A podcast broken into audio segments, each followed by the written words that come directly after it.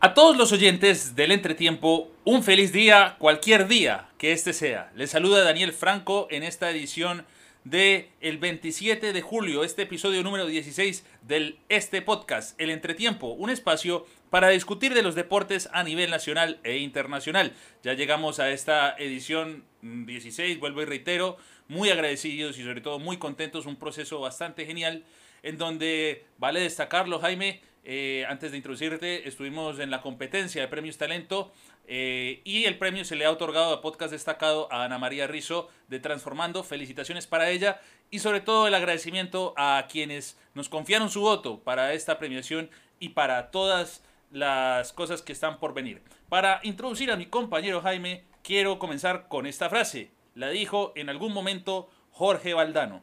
El fútbol se creyó importante hasta que el coronavirus le contó la verdad.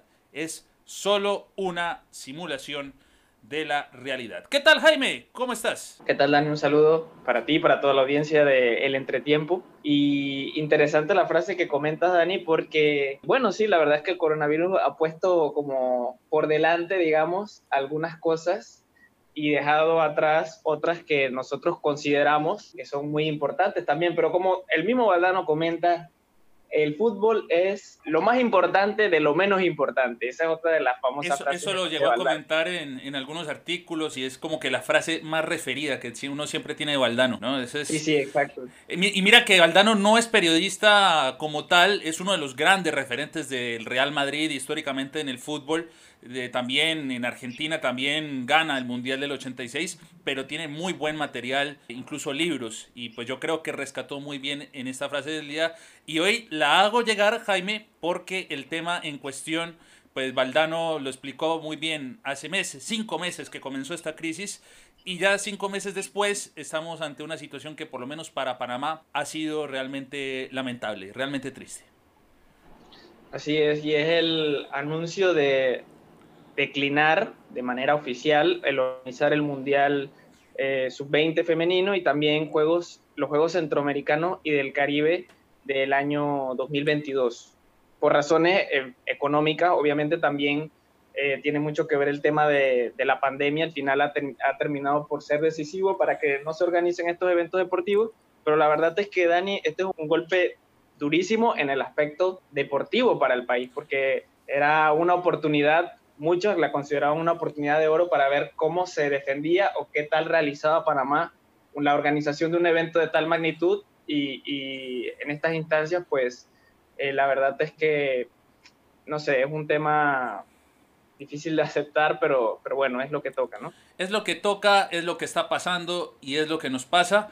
Y por eso en esta edición, en este episodio 16, realmente no vamos a tener eh, de pronto secciones especiales, no tendremos eh, la, la ocasión ni de cassette. Tal vez vamos a recomendar, sí, vamos a recomendar un, un, artículo, pero si te parece Jaime, para adentrarnos en esta primera parte, trataremos de los Juegos Centroamericanos, el tema de los Juegos Centroamericanos, y para la segunda parte de este episodio estaremos hablando de la cancelación del Mundial Sub-20 femenino, porque son dos eventos aparte, bien lo sabemos, uno completamente enfocado al fútbol, como el caso del Mundial Femenino Sub-20, y el que nos toca hablar en esta primera parte, que es, como bien lo llaman muchos en la prensa, sobre todo en los diarios deportivos, un ámbito polideportivo, un ámbito del ciclo olímpico. Y hay que rescatar eh, los Juegos Centroamericanos y el Caribe muy resonados. Fue una novedad muy grande hace años cuando se nos dio la oportunidad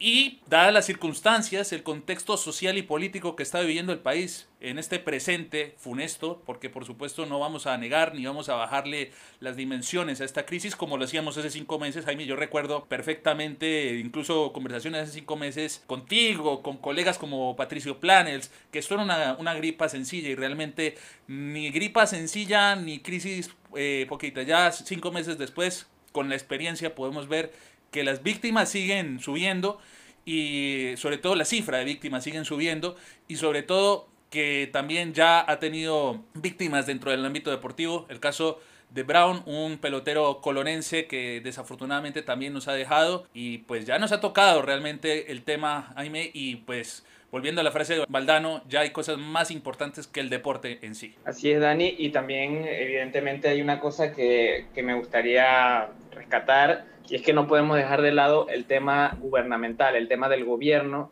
que es al final el que toma la decisión eh, de manera unilateral para que sea para que el Comité Olímpico de marcha atrás y decline definitivamente el realizar los juegos. Eso quiere decir que eh, bueno, al final es el gobierno el que está tomando las decisiones y no podemos omitir hablar de, de, esto porque es el propio gobierno el que hace días atrás o el que ha estado días anteriores o meses anteriores eh, tomando decisiones de pedir eh, créditos, ¿no? Para el país.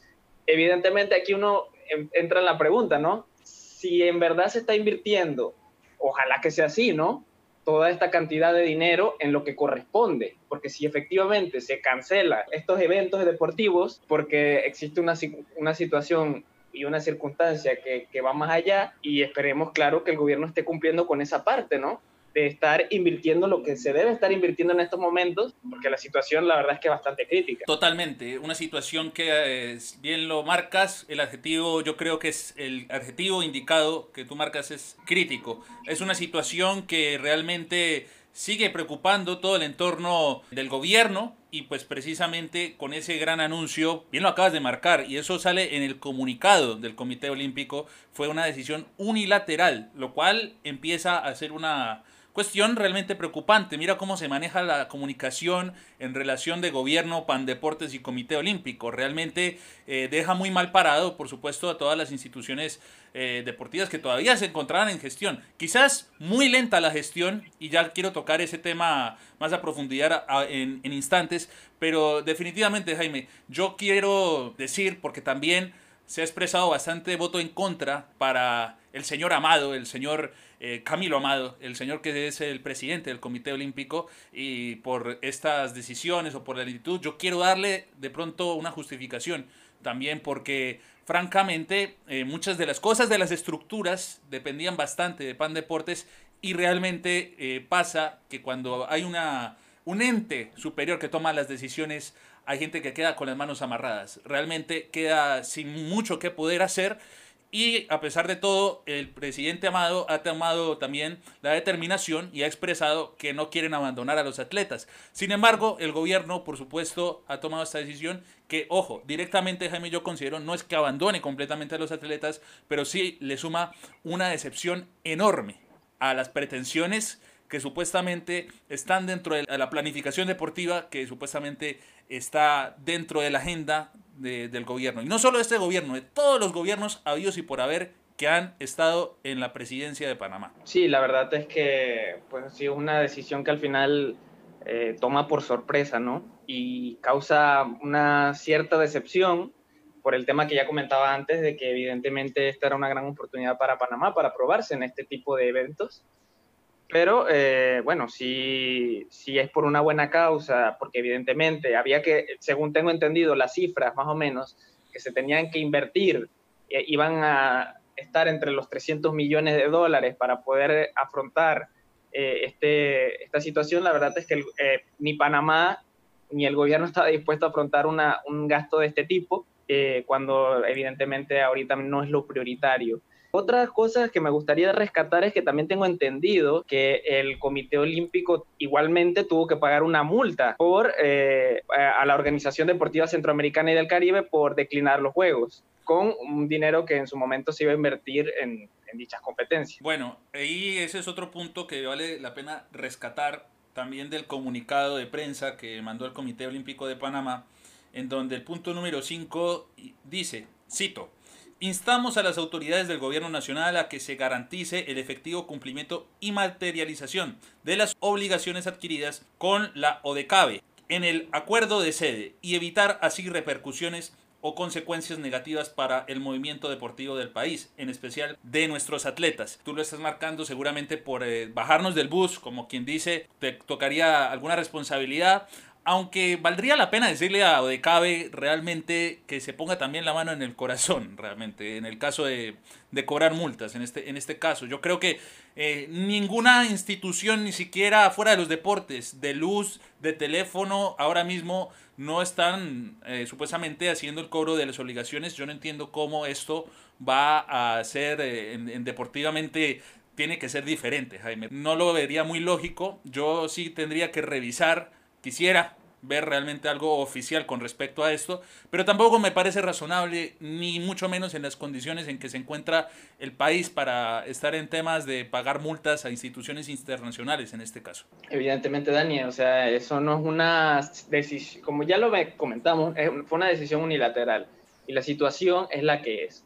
Si, si eh, piensan multar al Comité Olímpico por esta situación, la verdad es que se vería un poco mal evidentemente porque el Comité Olímpico no es que haya renunciado porque no se viera en la capacidad, sino porque la situación le ha sobrepasado, no a ello directamente, sino al gobierno, y el gobierno no estaba dispuesto a invertir este dinero en, en, la organización, así que al final, pues hay que ver si, si, si se le termina multando, pero yo también creo que sería una, una decisión un poco fea directamente muy fea. Realmente me parecería, también es un adjetivo de pronto fuerte, pero sí, sería una decisión muy fea. Ahora, Jaime, tampoco quisiera mencionar que esta crisis eh, le ha servido para lavarse las manos a las instituciones de Pandeportes. Aquí quiero ser de pronto algo insistente o algo con lo que hemos venido denunciando en este capítulo y sobre todo en este programa, en este podcast, Jaime, realmente cuando uno vio las estructuras de los centroamericanos que se realizaron en Barranquilla en el mes del en el año 2018, uno veía estructuras completamente enormes y yo dije en ese momento, la responsabilidad que tiene Panamá encima para igualar o superar eso tiene que ser bastante ambiciosa. Solamente remontando que en Veracruz fueron en 2014, en 2010 fueron en Mayagüez y en 2006 en Cartagena de Indias, Colombia. Es decir, estas sedes ya hicieron una repercusión bastante grande sobre cómo fue eh, una logística y sobre todo a nivel de estructuras. Me imagino fue una gestión de años para hacer piscinas, hacer pistas de atletismo, para generar eh, gimnasios, boleras, porque también el boliche también juega en estas competencias. Jaime, uno va al complejo Irving Saladino, o pues como se le llama popularmente también, pero eh, a los coliseos que están en Juan Díaz, el gimnasio Roberto Durán, el Rommel Fernández, y realmente eh, yo creo que también quedamos cortos. Fue muy lenta la gestión en construcción de escenarios y realmente demasiado, lenta. Eh, más allá de que nos haya agarrado esta crisis, hace años, dos años, Jaime, dos años estábamos con la expectativa de ver una gestión estructural para nuestros atletas, campos de entrenamiento, centros de alto rendimiento, preparación, digamos, coordinación para nuestros atletas, para que no solamente fuéramos sedes, sino también pudiéramos competir. Y realmente ha llegado a mala hora y deja muy retratado también el hecho de que igual estará la pandemia, pero muchas obras igual no se vieron y quedamos en las mismas. Dani, yo recuerdo perfectamente, si no estoy mal, en el año 2017, que fue el año en el que se anuncia que Panamá sería oficialmente sede de los Juegos Centroamericanos, recuerdo perfectamente que fui directamente a entrevistar a Camilo Amado, eh, porque en ese tiempo yo estaba para RPC Radio, y bueno, le pregunté que cómo se iba a hacer para ir avanzando en la estructura, en las cosas que necesitaba el país para poder eh, realizar un evento de esta magnitud. Eh, bueno, y él me habló bastante bien, evidentemente, de que, bueno, de que se iba a trabajar rápidamente, de que se iba a comenzar las gestiones de manera inmediata, porque si se quería tener algo bien preparado, la verdad es que eh, para había que comenzar en ese mismo año. Y realmente, si tú te pones a pensar, ya han pasado 2017 al 2020, van tres años, y qué avances hemos tenido, lo mismo que tú estás mencionando, o sea, las estructuras deportivas pareciera que no hubieran hecho, perdón, con perdón, yo no sé, mis ojos tal vez pueden engañarme, pero las estructuras no se ven ningún cambio realmente. O sea, no estamos hablando de que los juegos se anunciaron ayer y, ahora Panamá no puede afrontarlos por la crisis, sino que esto se anunció hace varios años y realmente no hemos visto una evolución. Así que la verdad no sé si decir esto fue suerte o mala suerte que al final no se pudieran organizar porque viendo cómo estaba yendo la situación ya desde hace tiempo. Eh, sí, sí, sí. No, definitivamente, Jaime, bien lo acabas de marcar. No se sabe si es buena suerte o mala suerte. Le dejamos esa pregunta al oyente, que determine si realmente es algo malo o una oportunidad en este, en este caso. Yo lo que sí quisiera insistir y ya para pasar a la segunda parte del entretiempo, me parece también preocupante a veces que entre instituciones deportivas a veces se pase la pelota y se vea quién es el verdadero responsable. Vuelvo y reitero, yo personalmente no tengo contacto ni siquiera con el señor Camilo Amado, pero debo respetar y debo respaldar. Sí ha estado muy presente en, en los triunfos incluso fracasos de, los mismos atletas. Entonces, yo por lo menos entiendo que él no tiene la responsabilidad directa en cuanto a las estructuras. Él tiene responsabilidad en generar los procesos, en generar todas las competencias. Pero si hablamos por lo menos de Pandeportes o si hablamos del gobierno nacional, en fin, tampoco quisiera defender totalmente a Camilo Amado porque precisamente en ese juego de pasarnos la papa, de pasarnos la pelota, no eso depende del gobierno nacional, no eso depende del Comité Olímpico. Uno iba a ruedas de prensa y realmente eh, también se avisaba, eso es determinación de esto, dependemos del el aval de esta otra institución.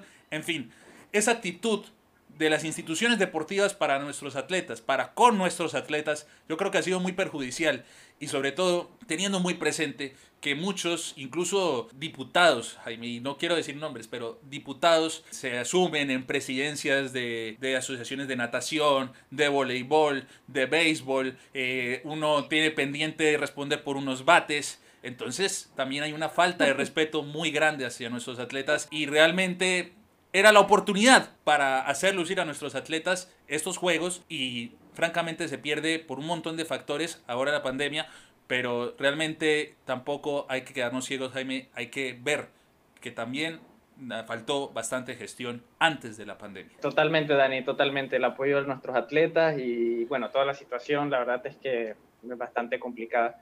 Así que bueno, ya eh, terminamos con esta primera parte. Vamos a la segunda parte en la que tocaremos eh, lo que ya hemos comentado del fútbol, eh, del Mundial de Fútbol Femenino 20.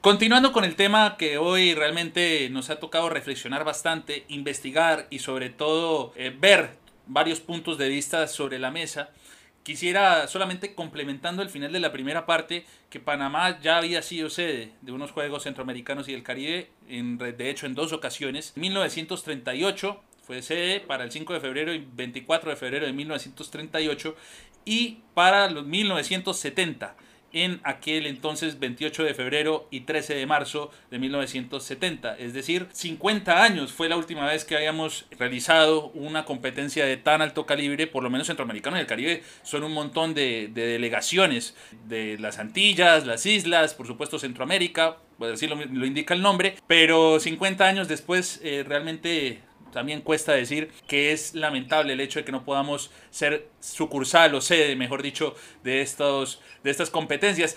Y remontándonos a lo que habíamos hablado, mencionado o anticipado en la primera parte, nos toca hablar también del Mundial Sub-20 femenino. Es otra cuestión por aparte, es otra cuestión que habrá que mencionar. Yo solo quisiera dejarle la recomendación al oyente de que para ilustrarse más de esta situación, eh, la recomendación, así muy breve, es que entre a las páginas tanto del Comité Olímpico Panameño como de la FEPAFUT, en donde han salido los comunicados correspondientes, Jaime, de eh, estas acciones que se han tomado de las cancelaciones y también recomendarles un, varios artículos y que se busquen la historia de cuando Colombia renunció a la sede del Mundial de 1986.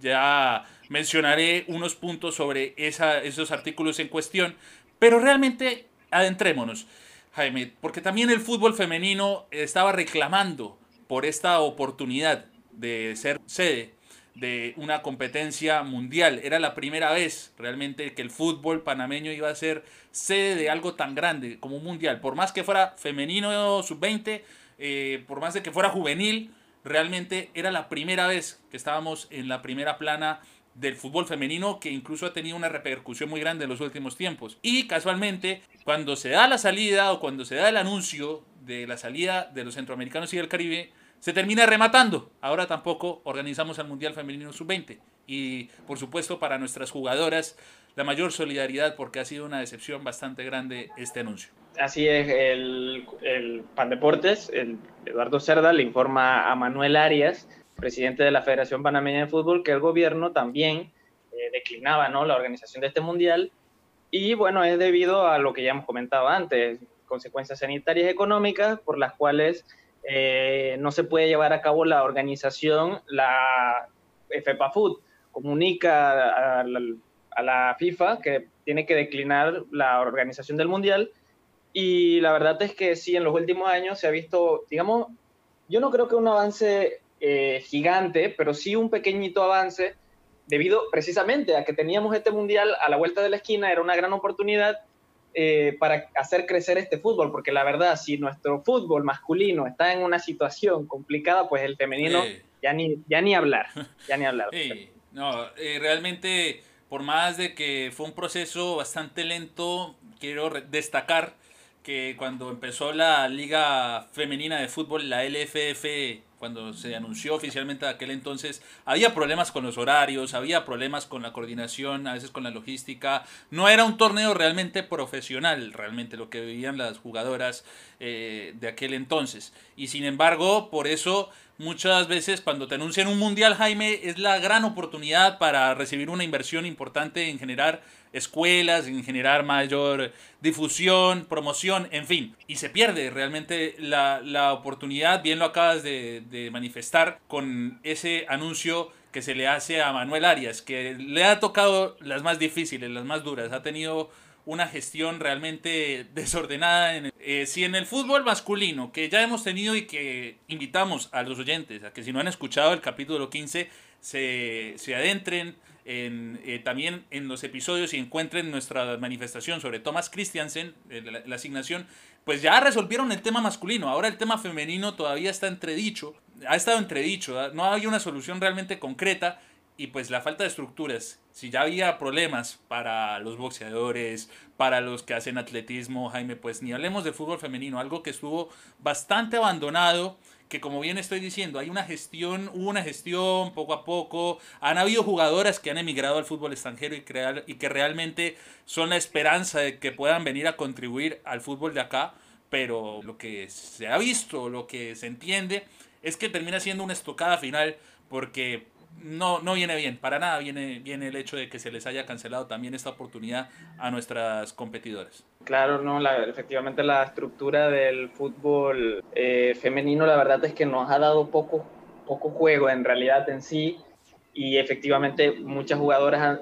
han, podido emigrar a, fútbol interno, a poder desarrollar su fútbol afuera y lo han hecho con muchas dificultades y eso ya es de bastante valor, la verdad, porque viendo cómo se ha estructurado con el paso de los años el fútbol femenino aquí en Panamá, eh, es para destacar. Así que sí, como bien comentas eso del, de la estocada final, porque era una oportunidad muy importante para nosotros eh, poder organizar eh, el fútbol, o sea, poder realizar una Copa del Mundo, porque ya nada más con el hecho Copa del Mundo ya tienes mucho juego.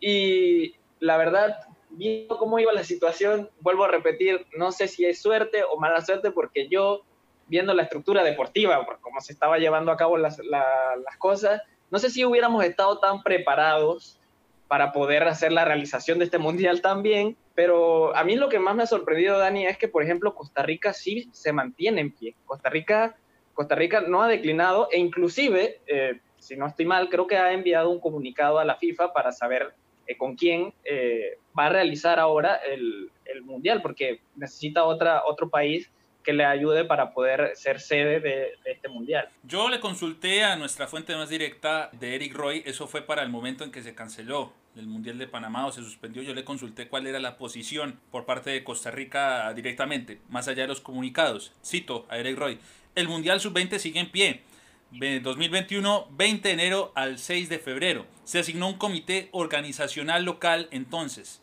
Los datos de los diferentes protocolos realmente aún no se tienen. Pero por lógica, me imagino, dice Eric, me imagino que se van a apoyar en los que usa la UNAFUT. Me imagino que va a involucrar cientos y no miles de pruebas a los jugadores y cuerpo técnico antes de llegar al país y durante el torneo. En fin, protocolos, logística que Costa Rica igual mantiene en estudio, Jaime, porque también es cierto que las cifras de esta crisis eh, de la pandemia han representado un golpe duro también a Costa Rica. Se acabó la liga costarricense no sé mucho y igual hubo un repunte de casos o ha habido una crisis en donde se tiene también que estudiar que Costa Rica no llegue a, las instancias de, a las que estamos nosotros. A la que estamos nosotros, exactamente. Pero miremoslo incluso de la manera más mesurada posible, pero sobre todo aterricemos en cierta manera, Jaime.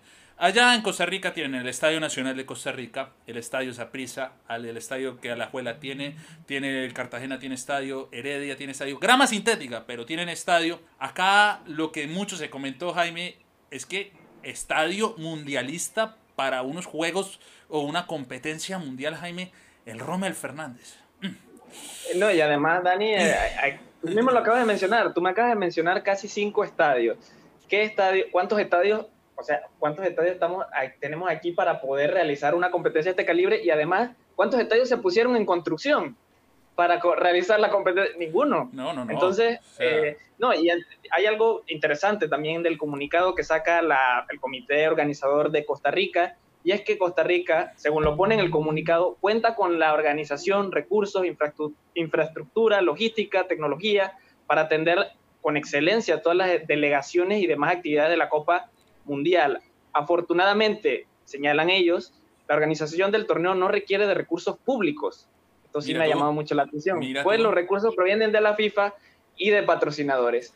Así que eh, la verdad es que es un poco extraño para nosotros, ¿no? Eh, que aquí hagan esta mención. Es que es bastante interesante, Jaime, incluso como volvió la liga costarricense. Ellos fue una, lo que, lo que hicieron ellos fue una disposición completamente de los clubes para volver al fútbol costarricense. Aquí pues también están los patrocinadores de los clubes, pero está la gestión del mercadeo mismo de los clubes para volver al fútbol costarricense. Allá realmente no llegan a ser una empresa completamente privada o no llega a ser un fútbol completamente privado porque sí, dependen de la autorización de los ministerios del deporte, del Ministerio de Salud, pero allá están en otro nivel, precisamente por lo que marcas tú. No han tenido realmente dependencia eh, absoluta de la gestión del gobierno. Acá es una cosa completamente diferente. Completamente Aquí en Panamá, la reapertura para la LPF ha costado demasiado porque principalmente la LPF y la Liga Femenina también, ¿por qué no? Que depende completamente en que los clubes se organicen y puedan eh, de alguna manera subsanar de que no todo sea dependiente del gobierno nacional, de Pandeportes, la obtención de pruebas, la logística para ingreso a los estadios, el traslado de las jugadoras, todo lo que hemos rescatado, incluso hablando del baloncesto, se tienen que meter en burbujas, a veces como les llaman, en una misma instalación. Jaime, acá en Panamá, ninguno de los clubes, quiero decirlo abiertamente, puedo excluir puede ser al Sporting, puede ser al Tauro, incluso al CAI. Ahí yo creo que menciono tres que medio habían hecho una gestión, incluso en el pago de jugadores y jugadoras, pero realmente, Jaime, acá hay una dependencia muy grande a las instancias del gobierno del fútbol. Y yo creo que también eso es lo que termina pesando. Más allá de eso, depender incluso el hecho de que los partidos todos se realizaban casi en el estadio Maracaná, Jaime. Siempre había que ir al Maracaná, que ya es como lo dice el meme, la vieja confiable. Ese estadio, ese estadio para fútbol femenino, para fútbol de la LPF, para flag fútbol, para algunos eventos musicales, para misas, para esto, para lo otro. O sea, ese, esa grama debe estar en un eh, estado lamentable antes de la pandemia y no quiero saber ahora. Y si hablamos en propiedad del único estadio que tiene grama natural realmente y grande, el Romel Fernández, ¿dónde está la, la, silletería? ¿Qué, ¿Qué, ha pasado con el cambio de la silletería? El arreglo de los baños para los fanáticos. ¿Cómo estarán esas cabinas de transmisión si ya antes de la pandemia ya eran una cosa realmente eh, carente de condiciones técnicas? ¿Cómo íbamos a tener esa carta de presentación para la FIFA en ese entonces, Jaime? Yo, como bien, vuelvo y reitero, puede ser incluso el subtítulo de este programa. No se sabe si es buena suerte o mala suerte lo, lo eso, pero realmente eh, el, en el caso por lo menos de la estructura que demanda hacer un mundial, hubiéramos quedado realmente carentes o porque lo que se estaba haciendo en gestión era algo bastante lento, bastante. Sí, no, bastante, bueno, yo voy a usar este adjetivo, quizás sea, pero era bastante lamentable realmente, porque bien estamos comentando que Costa Rica, o sea, si vamos a compartirse con Costa Rica y Costa Rica eh, se ve casi prácticamente preparado para poder sobrellevar esta situación, ¿cómo estaría la situación aquí? O sea, eh, realmente yo no sé a veces si, si, es una desventaja definitivamente lo que mencionas de que dependamos tanto del tema del gobierno para poder realizar estos eventos, para poder llevar la liga, para poder eh, hacer la logística de las cosas como se deben hacer. Y al final todas esas cosas terminan pesando y, y, bueno, es un retroceso, ¿no? Estamos, no tiramos para adelante en el ámbito ni deportivo en general, ni futbolístico. No sabremos cuándo, cuándo pueda ser el momento para que Panamá tenga otra oportunidad de poder eh, mostrarse, ¿no? Pero sí, la verdad es que en el tema infraestructura es que estamos años luz, años luz y, es, bastante, es bastante triste, la verdad, ver cómo en el país no hay ese cambio, ese, ese cambio de mentalidad, ese cambio de, evolución en ese, en ese aspecto, porque no solamente estamos hablando de la pandemia, estamos hablando de algo que va mucho más allá y que realmente es lo que impide la organización de, de estos eventos, porque sí, que tenemos la pandemia y el gobierno toma una decisión, en mi, en mi opinión, adecuada, pero al final si el gobierno toma esta decisión, es porque realmente no estamos en el nivel o no estamos bien preparados en sí para poder afrontar otras cosas. Entonces, es, bueno, luego repito, lamentable. Sí, sí, es, lamentable realmente. Lo expresan a veces eh, en el periodismo, Jaime, retratados. Yo creo que, ese es el adjetivo, retratados. Porque, y ya acaba nuestra segunda parte, las atletas, y hablo no solo de las futbolistas, aquí quiero tratar de unir todo, han hecho los esfuerzos. Hemos tenido a Janet Bailey eh, luciéndose en las eliminatorias, a la misma Natalia Mills, a, tantas otras atletas, a tantas otras deportistas que pues, como te digo, si fuera una lista que no terminaría nunca realmente de mencionar la cantidad de futbolistas que han hecho eh, el esfuerzo de sobresalir y que sí han cumplido a nivel deportivo, con todo y que trabajan con las uñas. Y a veces llegan, llegamos a veces nosotros periodistas y, llegamos y decimos, miren, con la falta de estructuras del gobierno y con todo eso están compitiendo, están mirando de tú a tú, al menos Argentina no los goleó por cinco goles, al menos Estados Unidos no los metió seis goles. Bueno, ya cada quien verá cómo quiere plantear la noticia. El oyente podrá reflexionarlo de cierta manera, tendrá su posición, pero lo que sí es definitivo es que pese a que se hayan suspendido estas gestiones,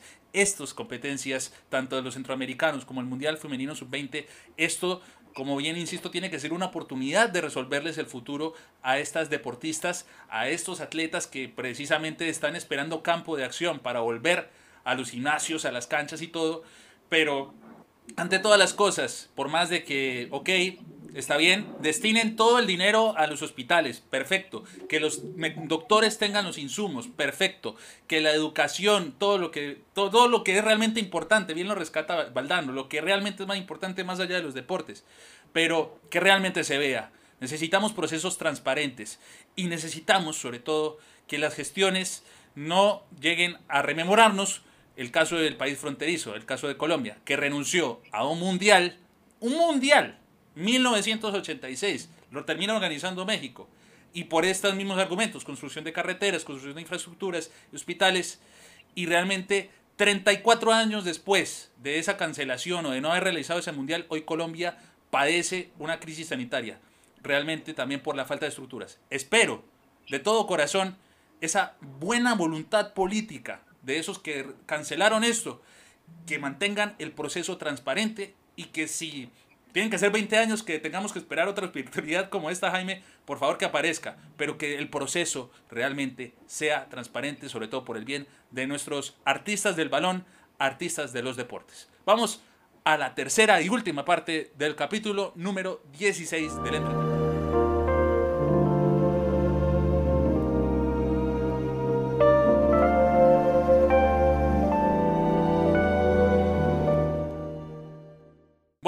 Hablamos lo suficiente por esta edición del fútbol nacional y del deporte nacional, de esta noticia fuerte, esta noticia gris, que vuelvo y digo, es una invitación a que nos levantemos, a que veamos qué es lo que hace falta, qué procesos hacen falta. No todo está dicho, no todo, no hay nada más que decir, tampoco es cierto. Hay bastante que seguir investigando, hay bastante que saber en cuestión de cifras y investigación y por eso estaremos muy atentos a los anuncios o a lo que venga. Esperamos también tener algún invitado que nos pueda brindar eh, alguna información adicional, tanto del Mundial Femenino Sub-20 como de la no realización de los Juegos Centroamericanos. Pero entonces estaremos también en ese tema y que, pues, por supuesto, ya más adelante informaré en qué redes pueden obtener esa información. Bueno, Jaime.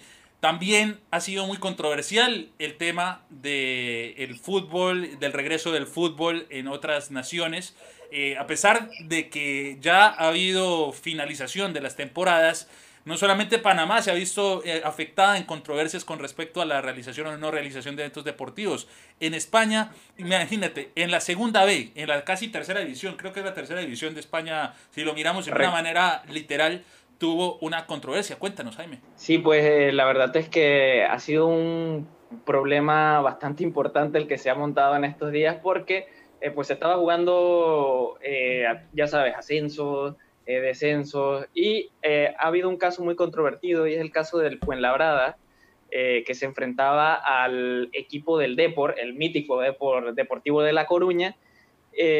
al final no se ha podido realizar el, el partido entre estos dos por casos de coronavirus y se detectaron en aquel momento, en el, el, día en el que no se realiza el partido, se detectan 12 casos de, de coronavirus y eh, pasados unos días ya son casi 18 casos más eh, sumados a los que ya se habían detectado en principio. ¿Esto qué provoca? Pues que el Deportivo La Coruña no pueda jugar el partido que le posiblemente salvara, porque tomando una situación de lo que estaba pasando en la liga eh, en segunda división, es que el Deportivo estaba a punto de descender. Sí, el Deportivo La Coruña estaba a punto de descender, irse más abajo en la tabla, y al final, el no jugar este partido, la liga anula las, la solicitud del Deportivo de, de, jugar el partido y lo termina mandando eh, fuera en descenso, ¿no? Entonces, al final eh, ha sido muy controvertido todo porque efectivamente el Deportivo quería jugar el partido y el Fuenlabrada con la situación que está viviendo no lo podía realizar. Y el Fuenlabrada quería eh, poder ser equipo de playoff porque también se estaba jugando el playoff de ascenso y no lo va a poder jugar efectivamente por el caso del, del, coronavirus y terminan decantando al Elche como equipo de playoff. Entonces ha ocurrido también una controversia en ese sentido porque el Fuenlabrada eh, se considera equipo de playoff, mientras que la liga le pide al comité de competición que no, que no que deje al Elche jugar el partido de playoff. Entonces ha sido todo un problema. Y Tebas tranquilo. Tebas ah. no ha hecho, o sea, la gestión de Tebas es son pañitos de agua de esta agua no beberé y que cada quien resuelva. Yo creo que ahí ese es el punto del pronto más destacado, que los organizadores están bien cómo terminó todo. Miren, miren el desorden que acaba de explicar Jaime. Todo lo que pasa de fanáticos, compañero, eh, que hay fanáticos que obviamente le está doliendo bastante el descenso ya anunciado al Deportivo La Coruña tercera división. Eh, recomendamos también, eh, si no han escuchado nuestro episodio de ascensos y descensos, es el episodio número 14, está en nuestras plataformas. Pero Jaime, o sea, lo de Tebas también es impresentable. Es una cosa que, que también termina de retratar lo que, lo que le importa realmente el, el, deporte a esta gente, lo que le interesa a los deportistas. A él le, le termina interesando otras cosas que pues más, son más números que cualquier otra cosa, Jaime, y lo de, lo de, lo de esta situación controversial, que tendrá que ser un tema de derecho deportivo, eh, sigue revisión, pero te vas tranquilito, y los que están también en nómina de te vas tranquilitos, dicen que ahí no hay error de ningún tipo. No, claro, eh, evidentemente Tebas, eh, ya sea, o sea no, nosotros no lo hemos comentado en este programa, pero siempre se habla de que el presidente de la liga es un señor que está más preocupado por sus negocios, por su dinero, por su billete, que por, que por realizar competiciones a la altura o por tratar temas logísticos como debe ser. Bueno, él hizo unas declaraciones en las que se consideraba así, bueno, yo soy responsable, pero nunca hubo una solución eh, y lo único que se ha hecho es tratar de eh, aislar al Fuenlabrada, efectivamente, está en una situación que sale de sus manos, pero realmente se las cosas se han hecho de muy mala manera y al final estamos hablando de toda esta situación, mira todo lo que ha ocurrido y precisamente es el presidente de la liga quien tiene que velar por estas situaciones, quien se ha lavado las manos y ha dicho, bueno, vean cómo, vean cómo hagan ustedes. Y yo creo que eso es casi la misma tónica a veces de todos los directivos deportivos habidos y por haber, los que son presidentes, por lo menos los que están encargados. Entiendo que hay un tema de rescate económico que yo creo que es lo que más le, le obsesiona en la cabeza y le delegan el tema deportivo, el tema de competencia a otras instancias de, de, de las federaciones. Pero bueno, en medida ese, ese desorden, francamente ha empañado los descensos y los ascensos, por lo menos eh, ha hecho una mella, como bien reitero, en una fanaticada tan grande en España como es el del Deportivo La Coruña. Oye, Jaime, finalmente podemos anunciar que la Juventus terminó siendo campeón o campeona, la vecchia señora. Este equipo italiano por novena ocasión consecutiva es eh, campeona pues de, esta, de esta liga. Realmente mérito para Mauricio Sarri en cierta manera por todo el proceso que han rescatado bastante, que comenzó en un banco, luego renunció al banco para dedicarse de lleno al fútbol es un premio que realmente después de ir en sexta, quinta división, llega a ser campeona de Italia, del conjunto de la Vecchia Señora. Pero sí, definitivamente algo también incómodo porque se quedan equipos como la Lazio o como el Atalanta, sobre todo, quedan pues sin premio ante esto, pero pues para nada se le va el mérito al conjunto grande de Italia. Sí, claro, son nueve títulos de forma seguida, bueno, eh, si hablamos de nueve títulos, la verdad es que a veces deja un poco que desear, ¿no? La competición liguera. Nosotros siempre decimos que, por ejemplo, en España, bueno, Barcelona y Real Madrid siempre están opacando los títulos, pero aquí estamos hablando de que prácticamente compite solo uno y todo, todo y eso pienso que igualmente este no ha sido inclusive el mejor año de la Juve, o sea, estamos hablando de un equipo que ha logrado ser campeón sin necesitar de, de estar al máximo nivel. Sarri ha logrado ganar el título, pero realmente si nos ponemos a analizar la jornada tras jornada el juego de la Juve y las dificultades que ha tenido para poder ganar los partidos, te habla de que aún en su nivel más paupérrimo es capaz de llevarse una liga con una ventaja de puntos bastante considerable. O sea que, eh, bueno, hace unos años la liga italiana era la referencia ¿no? del mundo por el Inter, por el Milan, porque realmente era una liga muy competitiva, todos, que, todos los grandes cracks querían jugar ahí y hoy en día realmente la liga se ha visto disminuida en ese sentido y la competencia es cada vez menor. Pero bueno, se rescatan equipos como la Lazio, como el Atalanta, que hacen un juego espectacular, compiten, pero no les alcanza para poder eh, llegar a, ser aspirantes a campeón de este título. Y se han venido reforzando bien los otros equipos. El Milan por lo menos también mantiene a Pioli en, la dirección técnica y también ha mostrado jugadores bastante, bastante potencial. Yo creo que el, el Milan está volviendo poco a poco a resurgir. Eh, recordemos, y hacemos mención que es el último campeón antes de la Juventus. En aquel 2010, 2009 fue la última ocasión que alguien siquiera le pudo arrebatar un título a la Juventus. Han sido nueve años en donde este conjunto italiano que dirige hoy Mauricio Sarri ha hecho las cosas bien, pero tienen ahora una responsabilidad muy grande de remontarle el resultado al, al Olympique de Lyon en Champions League. Ya para finalizar este, este trabajo que hemos hecho hoy, bastante extenso de investigación, solo quiero hacer la mención de que, bien lo informa y citando a Elías González, se han pospuesto los partidos de los Yankees versus los Phillies y los Orioles versus los Marlins. Esos serían los partidos que se iban a jugar hoy de la Major League Baseball.